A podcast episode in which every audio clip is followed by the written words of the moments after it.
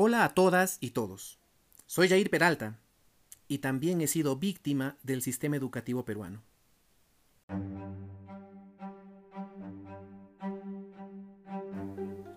Por acuerdo entre la ONU y UNESCO, el primero de abril se recuerda el Día Mundial de la Educación, reconociendo su importancia no solo para las personas, sino para la sociedad en general, teniendo en cuenta que la educación determina conductas y forma parte de la identidad cultural y el desarrollo constante de una nación.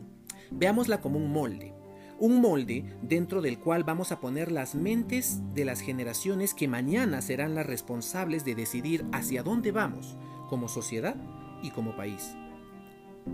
La educación ha sido reconocida por el artículo 26 de la Declaración Universal de los Derechos Humanos, señalando que toda persona tiene derecho a ella, que debe ser gratuita y que debe tener por objeto el pleno desarrollo de la personalidad humana y el fortalecimiento del respeto a los derechos humanos y libertades fundamentales.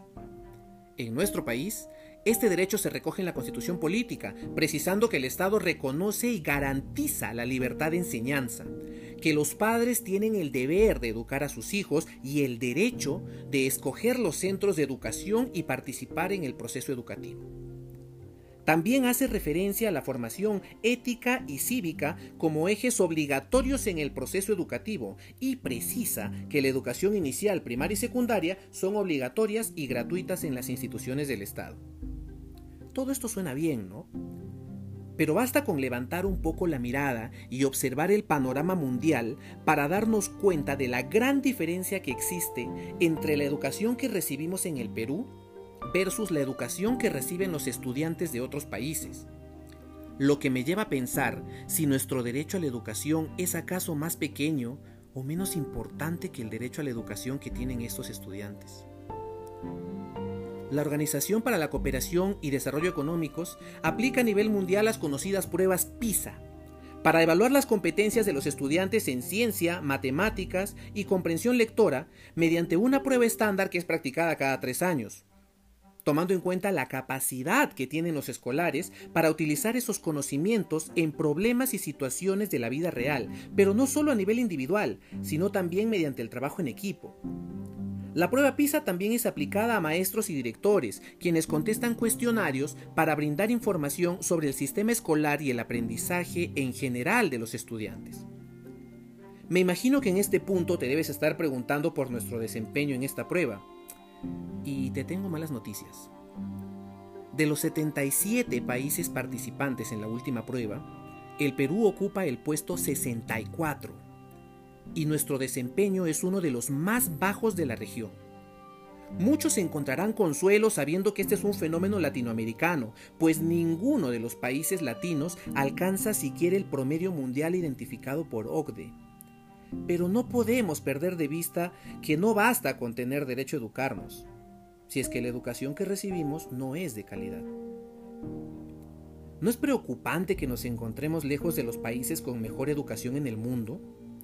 El ranking es liderado por los asiáticos, Singapur, Japón, China y Corea del Sur, en América únicamente destaca Canadá y en Europa hay una mención honrosa para Estonia, que con apenas 150 años de creación ha logrado desarrollar un sistema educativo del cual tenemos mucho que aprender. Estos resultados nos deben llevar a la reflexión para identificar cuáles son, por lo menos, las principales deficiencias de nuestro sistema educativo. Y podríamos iniciar con la inversión que realiza el país en materia de educación, el Perú invierte anualmente en promedio el 3.7 del PBI, mientras que los países con mejor desempeño educativo invierten por lo menos el 6% de su Producto Bruto Interno. Sin embargo, este problema no queda únicamente en el monto presupuestado, sino en la ejecución de este presupuesto. En los últimos 11 años, los gobiernos locales aplicaron solamente dos tercios del presupuesto asignado para educación. Es decir, que no basta con estar lejos del horizonte ideal de inversión, sino que además nos estamos dando el lujo de devolver el poco dinero destinado a un recurso tan importante. Definitivamente no estamos alineados en cuanto a prioridades respectan. Otro problema nacional es el nivel de cobertura educativa. Las principales ciudades del país tienen la mayor concentración de colegios y universidades a nivel nacional. Lamentablemente, la educación no está llegando a toda la población. Prueba de ello es que, aún a pesar de la revolución tecnológica, no hemos conseguido llegar a la meta del 100% de alfabetización en la población nacional. Durante esta pandemia se gestionó la compra de casi un millón de tabletas para estudiantes de zonas rurales y zonas urbanas vulnerables, sin tener en consideración que aún existen cientos de miles de alumnos que no cuentan con acceso a Internet y en muchos casos ni siquiera a electricidad. Ya como si ello fuera poco, la compra se frustró por irregularidades en la adquisición de estos equipos. Sí, otra vez la corrupción. Por otro lado, la brecha digital en el país no es un obstáculo, es una muralla que impide que la población más vulnerable acceda y ejerza el derecho fundamental a la educación.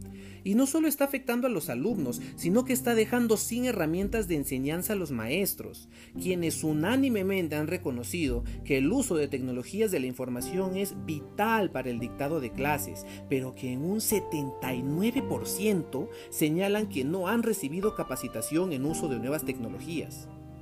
Aquí ya deberíamos estar hablando de mejorar el uso de esas tecnologías, menos lápiz, menos papel, menos pizarra y más protagonismo a las tecnologías de información y comunicación, para, por ejemplo, promover educación básica alternativa a distancia. Pero ya UNICEF nos ha mostrado que el 51% de niñas, niños y adolescentes de la región no cuenta con acceso a Internet en sus hogares. En el Perú, mejor ni revisemos las cifras.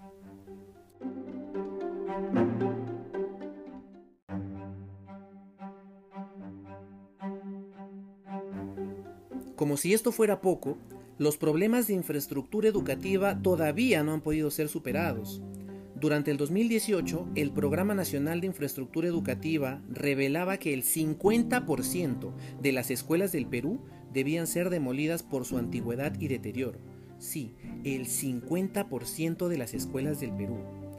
Un estudio del Banco Mundial refleja que por cada dólar invertido en infraestructura y equipamiento de escuelas primarias, el rendimiento escolar aumentaba entre 1,8 y 1,9 puntos porcentuales, mientras en Perú, aproximadamente la quinta parte de locales educativos del país no contaban ni siquiera con acceso a agua y saneamiento.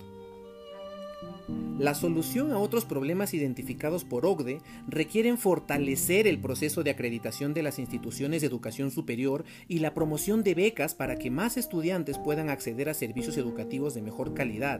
Sin embargo, el panorama político por el que atraviesa el Perú en este momento no nos permite ni siquiera pensar en que esto sea realizable a corto plazo.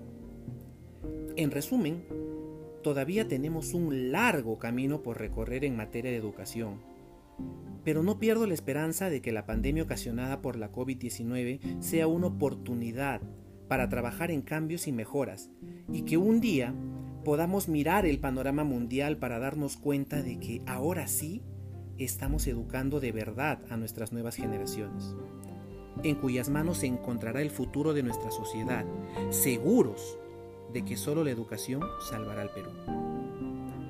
No olvides seguirnos en nuestras redes sociales, Facebook, Instagram, Twitter y TikTok como Somos Ciudadanía. Hasta el próximo episodio.